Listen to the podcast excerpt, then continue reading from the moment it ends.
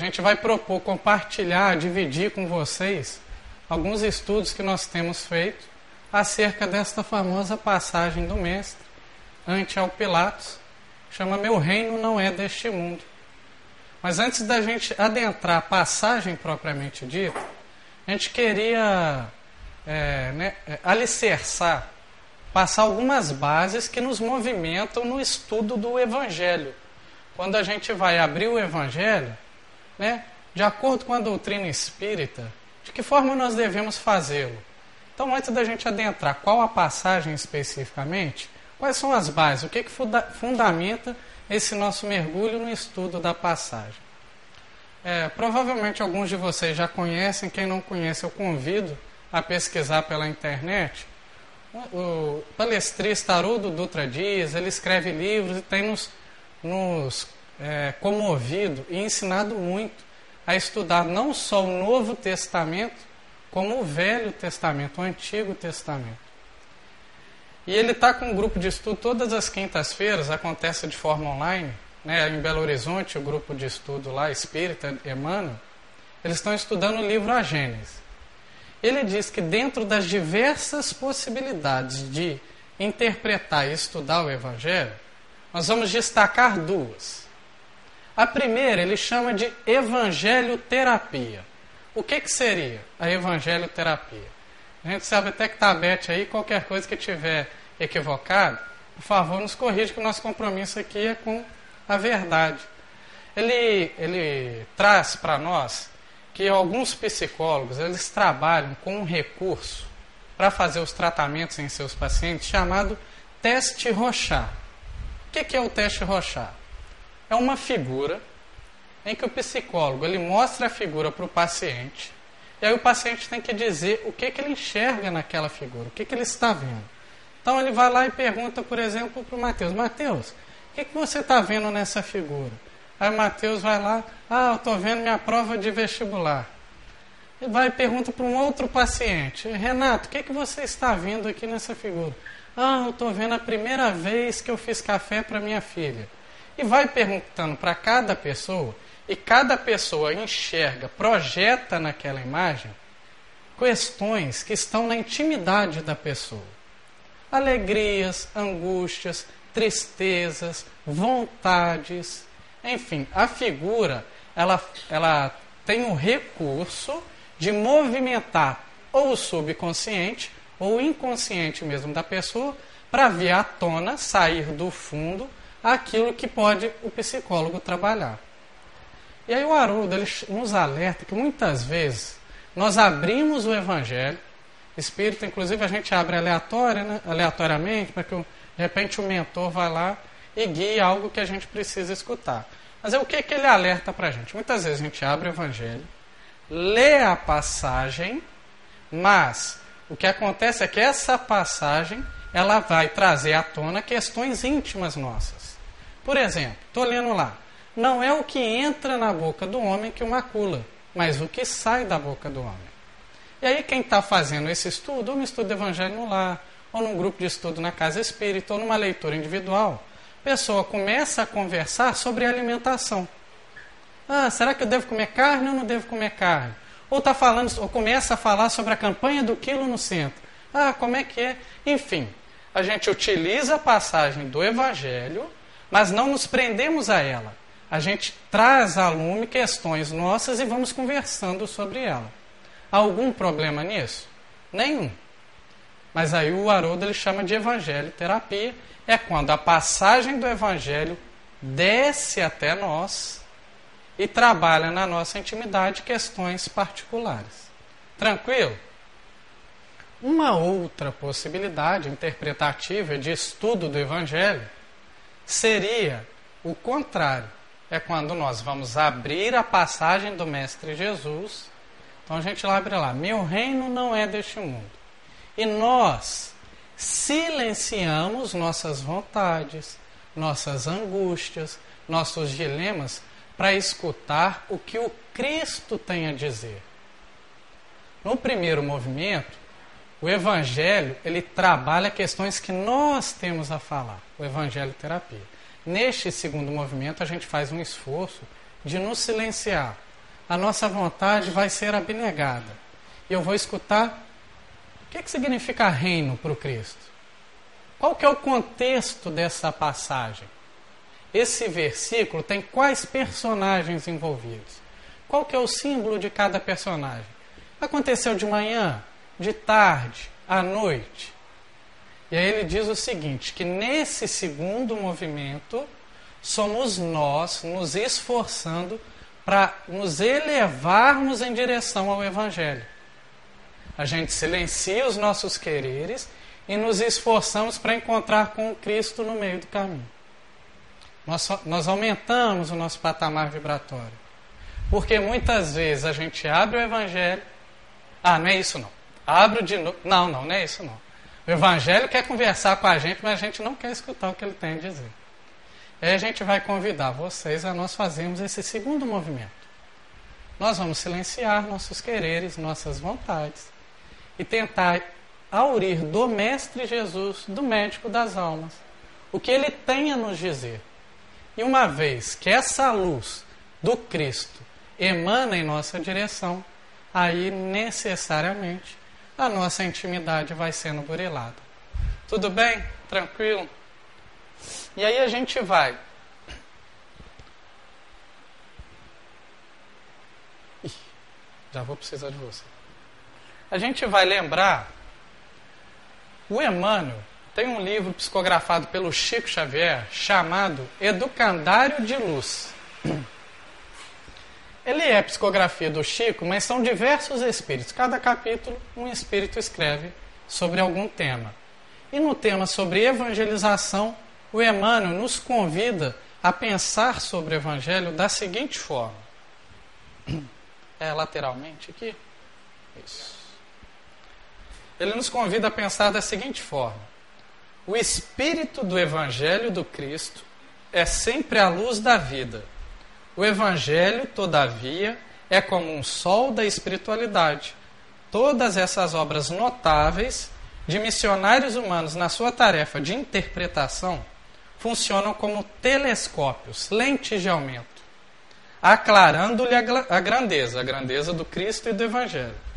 É que a sua luz, a luz do Cristo, se dirige à atmosfera interior da criatura, intensificando-se no clima de boa vontade, de amor, sinceridade e singeleza. O Emmanuel ele abre o capítulo falando isso para a gente. E a gente vai destacar duas questões. Primeiro, ele chama, compara o Evangelho ao Sol. Qual é a representatividade do Sol para o sistema solar, né? para os planetas que, que giram em torno dele? O que, que é o Sol? Hein? É o centro, o cerne. E mais, sem a luz do Sol, sem o calor que emana do Sol, não existe vida orgânica na Terra e nos planetas do sistema solar. O Emmanuel está comparando o Evangelho, não é o Evangelho segundo o Espiritismo, não, é o Novo Testamento lá, o Cristo, ao Sol do Espírito. Cristo como centro e nós gravitando em torno do Mestre Jesus. A luz do Cristo, sem ela, será que existe vida espiritual? É isso que o Emmanuel está querendo conversar conosco o sol como a fonte, o evangelho como a fonte da vida espiritual. Mas ele vai mais. Ele, ele fala sobre telescópio. Quais são os telescópios? O evangelho foi escrito há mais de dois mil anos. Quantos missionários não dedicaram uma vida inteira para interpretar versículo por versículo? E qual que é a nossa maior lente de aumento? o Espiritismo não é esse telescópio para nós? Não escolhemos a doutrina espírita como um dos recursos para nos facilitar a compreender o Mestre Jesus? Então não precisamos gravitar sozinhos em direção ao Cristo. Formos ver lá Plutão, o planeta mais distante, né? tem um planeta mais próximo, a gente pode utilizar desses recursos para compreender a luz do Evangelho. Mas o Emmanuel ele vai além. o Emmanuel, Kardec fala isso em várias obras dele, inclusive na introdução do Evangelho segundo o Espiritismo. ele finaliza esse capítulo falando o seguinte: olha que bacana. Resumindo, somos compelidos a concluir que em Espiritismo não basta crer, é preciso renovar-se. Não basta aprender as filosofias e as ciências do mundo, mas sentir e aplicar com Cristo. Quando nós vamos abrir o Evangelho, nós não vamos fazer um esforço simplesmente intelectual. Quando escolhemos vir aqui às quartas-feiras ou em casa fazer um estudo do Evangelho, o objetivo não é simplesmente saber. Dois ensinamentos do Espiritismo: Espírita, amai-vos, Espírita, instruí-vos. Se viemos aqui é na busca de renovar a nossa intimidade. É por isso que buscamos o Mestre Jesus. É na ideia de transformação da nossa intimidade. E é assim que a gente convida olhar para essa famosa passagem do Mestre. Eu vou retornar lá para o slide inicial, porque é interessante a gente. Talvez alguém não conheça o momento dessa passagem. É no final da vida do Mestre Jesus, as últimas horas, os momentos derradeiros o Cristo está sendo acusado de se dizer rei. Essa é a acusação contra o Cristo. E aí ele é levado para o governador, para o juiz da época, daquela região, a principal cidade, Jerusalém. E ali é um tribunal. Pilatos, Cristo, guardiões e o cenário. Lembrando, são as últimas horas da vida do Cristo, poucas horas depois ele vai ser crucificado.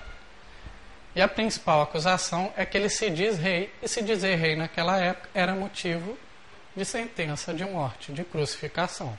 Era blasfêmia contra o império que vigorava na época. Tranquilo? Esse é o cenário da nossa passagem. Esse livro aqui, eu trouxe só para ilustrar um pouquinho, chama Luz Imperecível. É da União Espírita Mineira. Ele tem um apelido de, de se chamar miudinho. Por quê? Ele nos ensina a como estudar o Evangelho. Ele fala o seguinte: não adianta a gente ler, ah, é, fiz o estudo do Evangelho hoje no lar, rendeu pra caramba, muito, bastante. Li 15 páginas. Tá, o que, que você apreendeu das 15 páginas? O que, que, que, que falou? O que estava escrito ali? Qual que é o espírito da letra? Esse livro ele demorou 30 anos para ser publicado. Por quê? Foi um esforço de quem estava no grupo de estudos de pegar versículo por versículo, às vezes palavra por palavra, e estudar texto, contexto, época, data, em que momento do dia.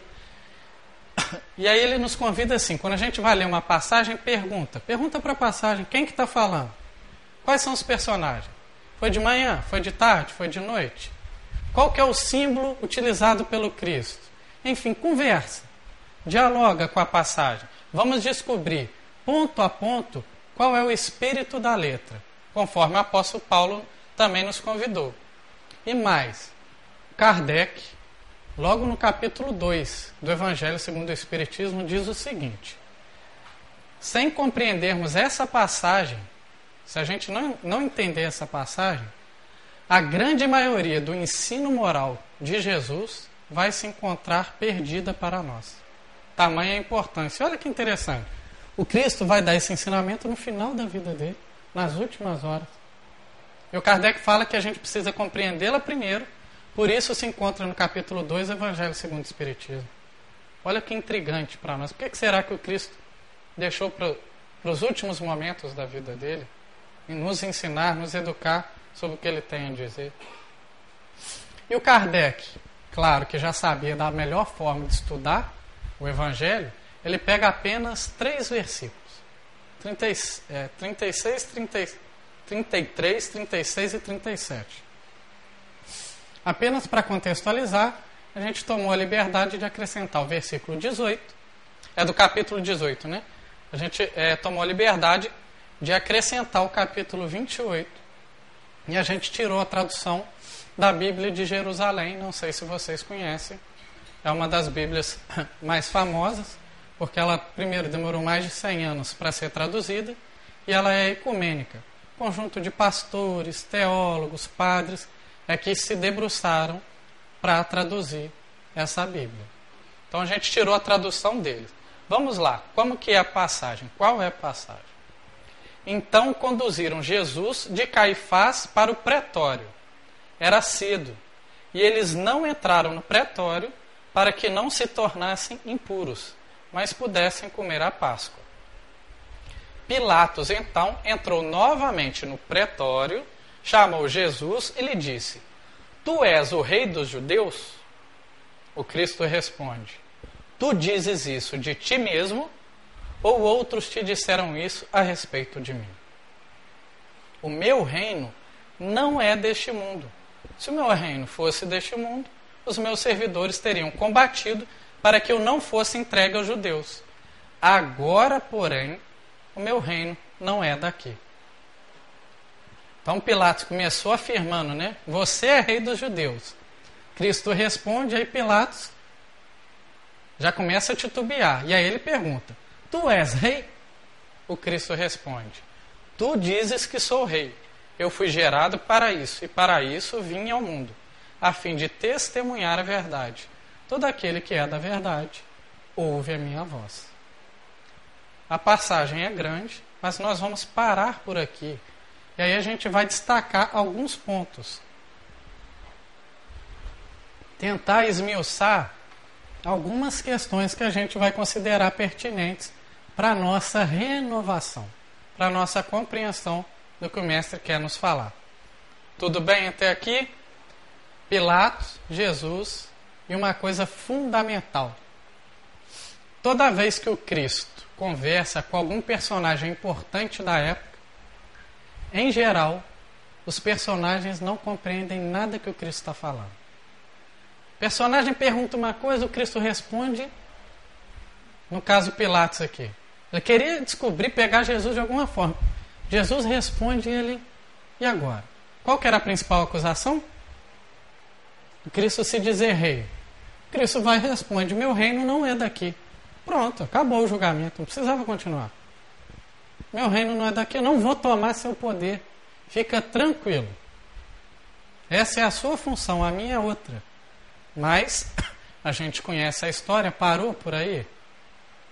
E aí a gente vai destacar, conforme nos ensina o livro Luz Imperecível e o próprio Evangelho segundo o Espiritismo, algumas passagens.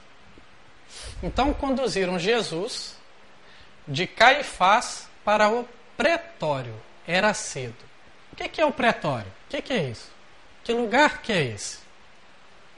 E Caifás, né? Era uma região e onde que ficava o pretório? Em Jerusalém. Jerusalém era a principal cidade daquela época. Era onde se fervilhava e decidia tudo. Muitas coisas eram decididas ali. E o pretório, na, na nota de rodapé, tanto da Bíblia de Jerusalém, quanto no Novo Testamento, traduzido pelo Haroldo Dutra, eles nos esclarecem o seguinte. O pretório ele era a casa do governador da época. Então, é onde morava. Desculpa que eu estou um pouco gripado, tá? Onde morava é, a pessoa mais importante e capaz de julgar o que é certo, o que é errado, o que deve o que não se deve fazer naquela região. Era a moradia. Era lugar de julgamento, então era tribunal, e mais, era o Banco Central, ou seja, onde circulava o dinheiro da época. Três referências materiais. Pretório representa as questões fundamentais de decisões materiais daquela região e daquela época. Vejam bem, é o Cristo, o médico das almas, entrando no cerne do que há de horizontal do, do, do que há de fundamental. Aí a gente faz um convite. No lugar de discernir, decidir entre, entre Deus e Mamon. entre o espírito e as questões materiais. É o Cristo vindo para ensinar, segundo Kardec, uma das passagens mais importantes da sua trajetória, ele entrando no cerne da nossa consciência, naquele lugar onde a gente vai discernir o certo e o errado, o que devo, o que posso e o que faço. E mais, lembra da figura inicial ali? Ele não estava algemado? Ele vem humildemente até nós, resignado, com carinho, para conversar conosco, deixando a gente dialogar com ele. Não tem os guardiões? Quem são nossos guardiões? Quem são os nossos protetores dos costumes de hoje? A gente não tem mil argumentos para determinados afazeres nossos, comportamentos. Não, mas eu fiz isso porque. Não, não, mas também você viu o que, que ela falou para mim? Ué, mas você não fez. São os nossos guardiões, né? E o Cristo, a gente precisa se proteger do Cristo? Deponhemos essas armas. Silencie as vontades. Vamos escutar o que o mestre, o médico das almas tem a nos falar. Porque o que ele tem a nos falar é bom para nós. Precisa de guardião. Para ele, a gente pode confessar coisas que nem para a gente a gente confessa.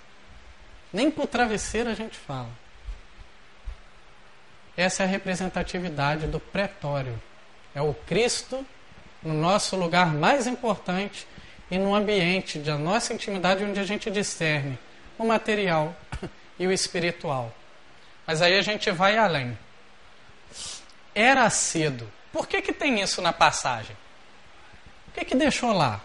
Era cedo na nota de rodapé da, do Novo Testamento, traduzido pelo Haroldo Dutra Dias, ele diz o seguinte, que naquela época, o, o amanhã era dividido em quatro momentos. O amanhecer, né? De meia-noite às duas, de duas às quatro, de quatro às seis e de seis às oito. Aí amanheceu. Aí já vai ser manhã. Segundo consta lá, é bem possível que esse julgamento tenha ocorrido entre 4 e 6 horas e provavelmente depois das 5, ou seja, o um momento em que o sol começa a raiar.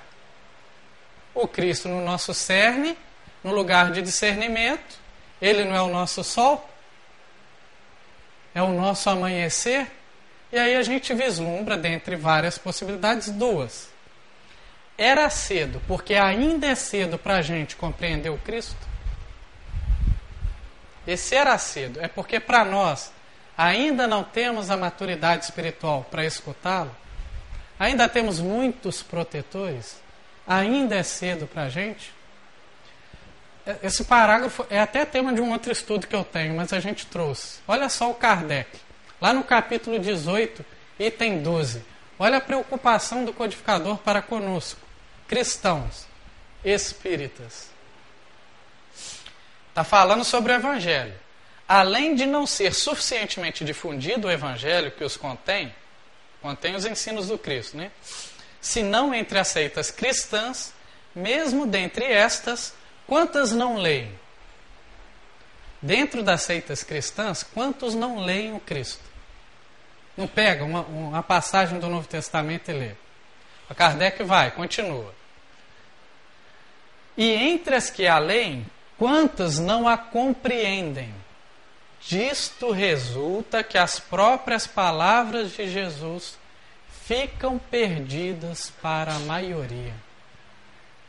É, os mais experientes, que estão no corpo há mais tempo, é, escutava da minha avó que muitas vezes a gente precisava daquela conversa de pé de orelha, que ela só que alguém que tem intimidade conosco faz, chama a nossa atenção. É o que o Kardec está fazendo com a gente. Olha só o que, que ele está falando. O Evangelho já é muito pouco divulgado. Praticamente é divulgado só entre as seitas cristãs. Entre as seitas cristãs, a maioria dos cristãos não leem sobre o Cristo. Nem sobre tudo. Mas sobre o Cristo, o médico das almas, leem muito pouco. Dentre os que o leem, a maioria não compreende o Cristo. Pois bem, sejam bem-vindos à casa de Pedro II, aos diversos centros espíritas, aos grupos de estudos, às palestras. Vamos conversar sobre o Mestre para o compreender. Realmente não é fácil, mas nós não estamos buscando os médicos das almas? Ele não diz, eu não vim para os sãos, mas para os frágeis, os fracos, os estropiados do mundo. Eu, particularmente, considero que sou espírita não por merecimento, mas por necessidade. Não dá mais para alegoria comigo, não. É o Cristo sem véus. É o médico, é o medicamento forte. Se, nos, se queremos efetivamente sermos espíritas, então vamos conhecer Jesus. Conjuntamente, coletivamente. Vamos buscar o remédio na raiz. Esse é o convite do Kardec, a preocupação dele. Mas essa é uma interpretação. Era cedo porque ainda é cedo para nós, ou é cedo no sentido que já está no amanhecer das nossas almas, quando nós já nos inclinamos para efetivamente encontrar a redenção que tanto buscamos. Encontrar esse banquete oferecido pelo Cristo. Está entre 5 e 6 horas do nosso espírito. Nós estamos começando a enxergar o sol raiar, porque é nesse momento que o Kardec diz: pois são chegados, porque é chegado a certo grau de desenvolvimento, os homens procuram por si mesmos a luz viva. Procuramos por nós mesmos a verdade, sem guardiões, sem protetores. A passagem é: meu reino não é deste mundo. O Cristo vai falar ela no amanhecer. Vamos alvorecer a nossa alma, o nosso espírito, o nosso coração. Deixe essa luz penetrar Deixa o Cristo conversar conosco em nossa intimidade. Né? É o que a passagem quer nos dizer. Pode ser ainda cedo ou já é cedo. Depende da nossa inclinação, da nossa vontade, do nosso momento espiritual.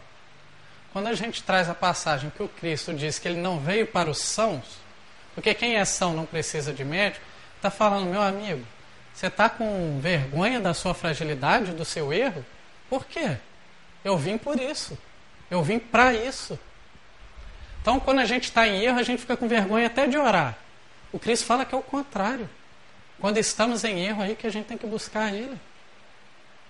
Porque Ele não nos julga. Ele nos educa com amor e com carinho. Porque conforme a gente vê nas leis morais, no livro dos Espíritos, a justiça de Deus não funciona sozinha. O capítulo lá é justiça, amor e caridade. Misericórdia e justiça. Esse é o pêndulo da divindade, do nosso Pai. Sabe uma notícia boa que a gente pode dar? Sabe aquele momento de raiva que você fez uma besteira? Você machucou alguém que você ama? Isso é passageiro. Isso vai ruir como essa casa um dia vai ruir a parte material. Mas sabe aquele momento que você abraça a pessoa, que você acolhe a pessoa na angústia? Você traz a pessoa para você e carinhosamente compartilha com ela a dor, eleva-se junto com ela? Isso é por toda a eternidade. O que é virtude é eterno, o que é defeito é pueril. Vai passar, vai ficar como essa vestimenta, como esse corpo. Por isso que toda vez que angariamos uma virtude, é festa para os mentores, para Cristo. É a humanidade que se eleva, porque a virtude seguirá conosco por toda a eternidade. Essa é a doutrina consoladora que nós temos. Se alguém dizer que o Espiritismo é a doutrina do sofrimento, é porque não conhece o Espiritismo.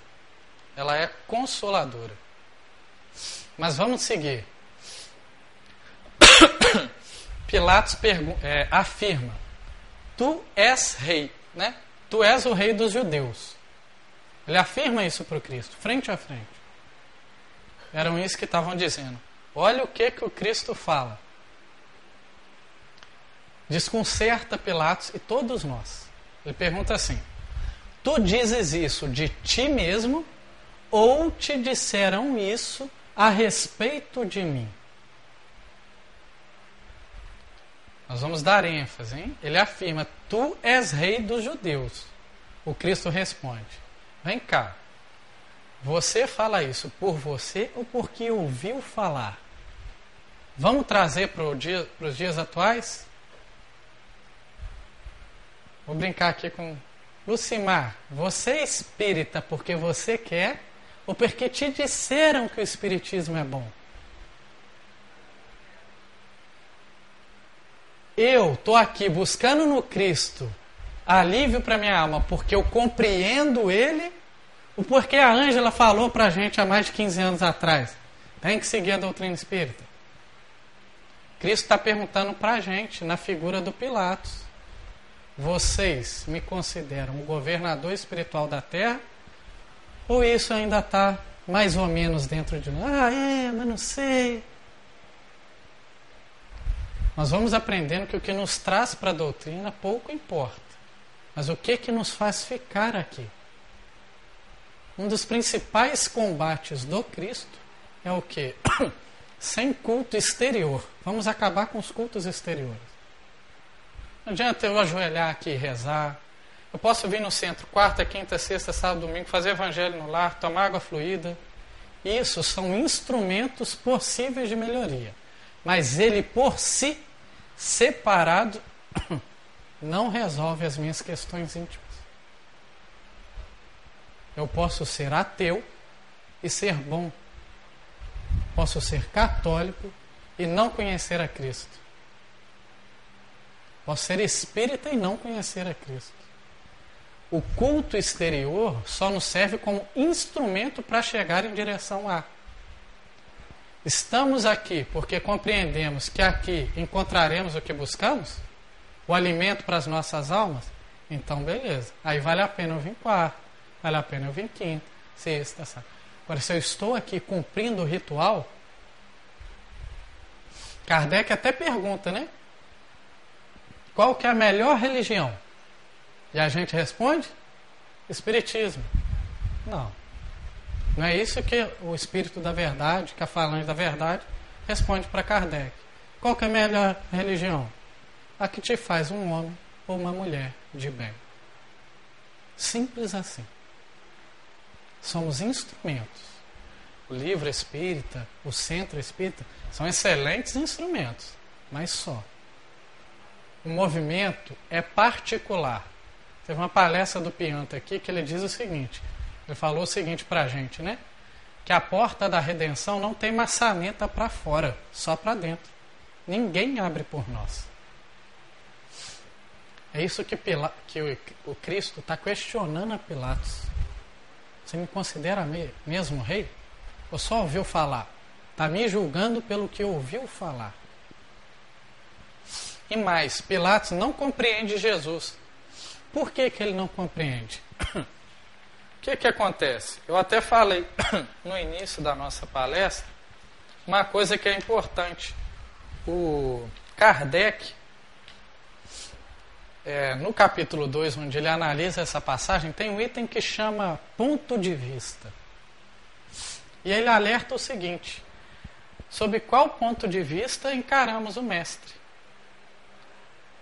Quando a gente busca estudar o Evangelho, a gente busca referências materiais, a gente não vai compreendê-lo. Não vai ter alcance, não vai ter pega. Agora, se a gente, a gente procura o Mestre sobre o ponto de vista espiritual, aí temos alcance, temos ligação. Começamos a entender o que ele quer dizer conosco. Por isso que os personagens, a maioria dos personagens que passam no Evangelho, importantes, figuras importantes da época, não compreendem o Cristo. Ele está perguntando se Jesus é rei, não é rei espiritual, não é reino dos céus. Se ele é rei da província. Se ele é rei ali na Galiléia, se ele quer ser rei de Roma referências materiais. Não vai compreender o Cristo. E aí o convite é sobre qual ponto de vista encaramos o Mestre, que buscamos nele quando vamos estudar. quando estamos aqui. O Renato, até como passagem inicial, leu o livro Caminho, Verdade e Vida, né? Para quem não conhece, é a psicografia do Chico, Emmanuel, o Espírito, né? E é o primeiro da série Fonte Viva. É o primeiro livro escrito por Emmanuel que ele começa a nos auxiliar como um telescópio a compreender as passagens do Cristo. E aí tem um capítulo, capítulo 85, é isso mesmo, chamado Testemunho, que ele analisa exatamente essa pergunta. E aí a gente só vai ler o finalzinho. Neste capítulo, portanto, é ilógico recorrermos sistematicamente aos patrimônios alheios. É útil a todo aprendiz testificar de si mesmo, iluminar o coração com os ensinos do Cristo, observar-lhe a influência excelsa nos dias tranquilos e nos tormentosos. Reconheçamos, pois, atitude louvável no esforço do homem que se inspira na exemplificação dos discípulos. Contudo, não nos esqueçamos de que é contraproducente repousarmos em edificações que não nos pertencem, olvidando o serviço que nos é próprio. Deu para entender o que, que o Emmanuel está falando? É um pouco sobre o que a gente quis alertar aqui ao lê-lo. O esforço é particular. Vivemos em sociedade, a sociedade nos influencia, óbvio, claro. Mas o esforço ele é particular. O espiritismo é cristalino. Nós espíritas ainda não. Então, adianta eu chegar depois do desencarne, ah, eu sou espírita. Não. Que fizestes do talento que te dei? Essa é a pergunta, essa é a questão. É a edificação particular. E aí a gente vai para o coração da passagem. Aí está o coração, que o Kardec convida a gente a refletir. Cristo continua a resposta, né? Ele pergunta para o Pilatos, e Pilatos diz: Você diz isso de ti mesmo porque ouviu falar? E responde a pergunta, a afirmação do Pilatos: O meu reino não é deste mundo. Se o meu reino fosse desse mundo, os meus servidores teriam combatido para que eu não fosse entregue aos judeus. Agora, porém, o meu reino não é daqui. Conforme a gente alertou no início, acabou a conversa. acabaria o julgamento, não precisa julgar. Eu não estou disputando o reino com você, é o que o Cristo fala. Mas tem algumas peculiaridades nessa passagem que é importante a gente. Aqui o Cristo está fazendo um tratado para a vida futura. Talvez seja um dos primeiros momentos que ele faz isso. Olha que bacana. Primeiro, ele diz que o reino dele não é daqui. Qual que é a boa notícia? Que existe um reino. Primeira boa notícia que ele dá. Sabe o desespero que nós encontramos hoje? É epidemia para lá, é corrupção para cá, é a gente na labuta do dia a dia, é muita gente tentando testificar o Cristo. Confusão, catarse coletiva. O Cristo nos alivia dizendo assim: existe um reino. As lutas diárias não são em vão. Quem que coordena esse reino? O Pai, Deus. Lá impera o amor, a justiça e a bondade. Será que é num lugar específico? Mas olha como é que ele finaliza. Ele fala assim: Agora, porém, o meu reino não é daqui. Por isso que a gente está na labuta, porque ele está falando o seguinte: se agora não é, significa que um dia vai ser. Também aqui. Também aqui, meus irmãos. Está falando que o reino de Deus vai vigorar na terra? Eu não. Quem está falando é o Cristo. E de quem que é esse compromisso? Nosso. Aí é nosso. Aí é o nosso esforço coletivo e individual. O Cristo fala isso em outro lugar também. Sermão do Monte, lembra? Quem vai herdar a terra? Os mansos e pacíficos. Herdar a terra? É, herdar a terra. Nós não estamos aí conversando sobre a chamada transição planetária para o mundo de resignação? Aí. Quem estará no mundo de resignação? Os que se movimentarem na sua intimidade para ser manso e pacífico. Nossa, mas eu ainda não sou. Claro que não somos. Não fique preocupado. Mas também não nos acomodemos. Assim que a doutrina conversa conosco. Não dá nem para desesperar, mas também não dá para dormir mais. Porque conforme o, o Divaldo gosta muito de falar essa expressão, né? A evolução é inexorável. É uma determinação divina. As coisas compelem para frente, para cima. Se a gente ficar marcando passo, não tem como. A partir do momento que a maioria estiver caminhando, a minoria não vai segurar, não. Esse é o nosso compromisso. É o Kardec fala, né? Que a gente entende os ensinos morais do Cristo dessa forma compreendendo o tratado da vida futura. E aí a doutrina espírita tem uma série de pilares para nos convidar a refletir o que é essa vida futura. As reencarnações, planejamento reencarnatório, o Deus único, o intercâmbio entre os dois planos no sentido de nos melhorar. Aí tem muitos estudos. E a maioria das máximas do Cristo, se nós não aceitarmos o tratado da vida futura e que nós vamos herdar a terra e não os nossos herdeiros, né? Somos nós mesmos que vamos herdar a terra. Aí a gente começa a compreender o ensino moral de Jesus. Porque se você pegar o Evangelho e conseguir em uma encarnação cumprir aquilo, parabéns para você. Se não fosse o tratado da vida futura, a gente pegaria todos os princípios morais do Evangelho e desesperaria, porque nossa Senhora, vou atingir o reino de Deus. Acabou, né? Se acabou a vida, aí eu vou para o julgamento. Não. É isso que o Kardec está falando. Essa passagem é importante por isso. E claro, a maioria das, das perguntas que nós temos, pode pegar as obras básicas, revista espírita, o Kardec perguntou. A maioria dos dilemas, das questões que nós temos, o Kardec perguntou. Inclusive, essa passagem ele pergunta para a falange da verdade. O livro dos Espíritos, para quem já conhece, para quem não conhece, ele é dividido em quatro partes. A quarta parte é intitulada de Esperanças e Consolações. É onde o Kardec pergunta sobre esse tema. E aí ele vai perguntar, né?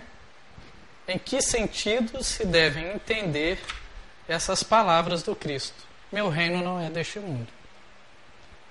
E aí o Espírito da Verdade, a falange da verdade, responde. Respondendo assim, o Cristo falava em sentido figurado. Beleza, isso, eu, isso eu tinha entendido, que era um sentido figurado. Mas aí eles continuam. Queria dizer que só reina sobre corações puros e desinteressados. Ele está onde quer que domine o amor do bem mas os homens ávidos entre as coisas deste mundo e apegados aos bens da terra não estão com ele. Olha que consoladora, mas ao mesmo tempo desafiadora resposta. Eu vou reler uma parte. Ele, ele quis dizer que só reina sobre corações puros e desinteressados. O reino de Deus é em algum lugar específico? É lá nos céus. É só lá. O reino de Deus é onde vigora o Cristo. Pode ser aqui, pode ser agora. Na mesma plateia pode, estão, pode ter pessoas vivenciando o reino de Deus e outras não. Olha que interessante, o Cristo ele fala que ele reina aonde há corações puros e desinteressados. Tem uma passagem do Paulo, o apóstolo, fantástica, que ele diz, já quase no final da vida dele, ele fala assim: Já não sou eu, mas quem vivo, mas o Cristo que vive em mim. Essa passagem é um momento fantástico de Paulo, de muita dor material, mas de muita certeza espiritual, muita fé. E o que, que ele quis dizer? Que já não é a vontade do Paulo que reina, já não são meus caprichos, minhas características, meus dizeres, foram todos aos poucos sendo silenciados, desinteressados. Eu queria ser um doutor da lei, o Cristo me chamou para ser seu discípulo. E aqui estou. Aí vigora o reino de Deus. Nós precisamos aprender a domar nossas vontades. Precisamos aprender a silenciar nossos quereres. É difícil, é muito difícil, mas é necessário, é preciso. Porque até então nós temos seguido muito a nossa vontade, bastante. Mas isso nos trouxe o que temos buscado ansiosamente? Vamos pelo menos tentar conciliar a minha vontade com a do Cristo? Quantas vezes a nossa mãe, nosso pai, nosso responsável falava assim: filho, faz isso não. Mas eu quero, eu vou fazer, por que não? Faz isso não, vai lá não. Aí você vai. Eu vou fazer a minha vontade, eu quero. E aí a gente vai, faz. Alguns brincam que é até praga de mãe, né? Mas isso é uma Vai e quebra a cara. Muitas vezes hoje, a gente que já está no amanhecer da nossa alma, a gente já tem ciência, eu não devo fazer isso. Mas a nossa vontade, o nosso querer, fica nos instigando. E eu sei, pô, não devia fazer. Eu vou lá e faço. Mas eu já sei que não deveria. Esse é o convite.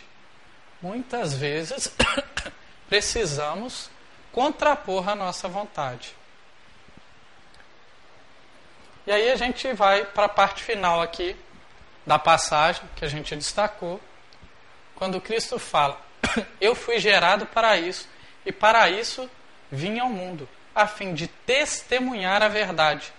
Todo aquele que é da verdade ouve a minha voz. Aí Pilatos pergunta: Que é verdade? Mas aí o Cristo já não responde mais, porque já está bom já deu muito pano para manga, já tem muito ensinamento ali. Pilatos, quem quiser seguir, né, no capítulo 18 do, do Evangelho de João, Pilatos ele fica bravo porque o Cristo não responde mais, ele, né, quem é você para não me responder, enfim. Mas o Cristo viu que já era aquilo que ele precisava falar com a humanidade. Tá, até ali estava bom. As demais coisas ele tinha falado nas outras passagens, em outros momentos. Mas a gente destaca aí algumas coisas, né? Qual a função da testemunha num julgamento? Por que está testemunha? Vem testemunhar a verdade. É, a gente sabe que tem alguns advogados aí. A testemunha não deveria narrar, falar um fato visto e ou presenciado. Não é essa a função dela no julgamento? Ela vem falar, contar o que presenciou, o que vivenciou. E Cristo disse que ele veio testemunhar a verdade. Ele é testemunha do reino de Deus. Ele não veio falar sobre algo que ele ouviu falar. Ah, disseram isso. Não. Ele veio dar testemunho da verdade. Porque ele está com Deus. E aí ele veio contar para nós. Porque quem está com Deus não segue, não vai buscar quem está na retaguarda. Essa é a dinâmica divina. Por isso que o termo ali está testemunho. E por isso que é o nosso alerta, em, nosso não, do Kardec, o alerta de Kardec que a gente trouxe hoje. Como que a palavra do testemunho da verdade, do Cristo, está perdido para a maioria de nós? Por que, que nós estamos negligenciando o médico das almas, o remédio que buscamos, que precisamos? Espiritistas, acordemos para o Cristo, para escutar qual que é, o que, é que ele vem testemunhar para nós. E aí, ele trava um diálogo sobre a verdade. Na revista Espírita, inclusive, não vou recordar agora o ano, vai me faltar o ano, mas o Emmanuel tem um texto que ele fala que existem três verdades: a minha verdade, a sua verdade e a verdade do Pai, aquela que transcende as verdades. O Cristo está falando sobre essa, sobre essa verdade que a gente vai buscando, pouco a pouco, compreender, silenciando a minha verdade, a verdade dele para compreender a verdade do Pai. Mas olha só como é que o Kardec é. Ele é, ele é preciso. Ele diz o seguinte: caminho para o reino e para a verdade, né? O caminho necessário é através da abnegação, da humildade, da caridade em toda a sua celeste prática e, e também da benevolência para com todos. A gente destacou abnegação, humildade, caridade. Abnegar nada mais é do que silenciar nossas vontades em prol da vontade coletiva. Abnegação. O Cristo não veio algemado conversar conosco? Abnegação. Silenciar. O Cristo não tem uma fala também? Eu e o Pai somos um? Porque ele está fazendo a vontade do Pai de Deus. Ele veio aqui cumprir a vontade de Deus. Abnegação, humildade. Procurar o caminho do reino é por aí. Também. Mas o Kardec segue. Procurai, pois, o caminho através de urzes e dos espinhos, não por entre flores. Eu destaquei aí por dois motivos. Primeiro, pela beleza da recomendação de Kardec. Mas o segundo, para a gente não confundir. O que, é que o Kardec fala para a gente procurar por urzes, por dificuldades e por espinhos? Porque a doutrina espírita é de dor, é de sofrimento, a gente tem que sofrer. O Evangelho segundo o Espiritismo foi publicado em 1864. Já tínhamos séculos, milênios do nosso espírito.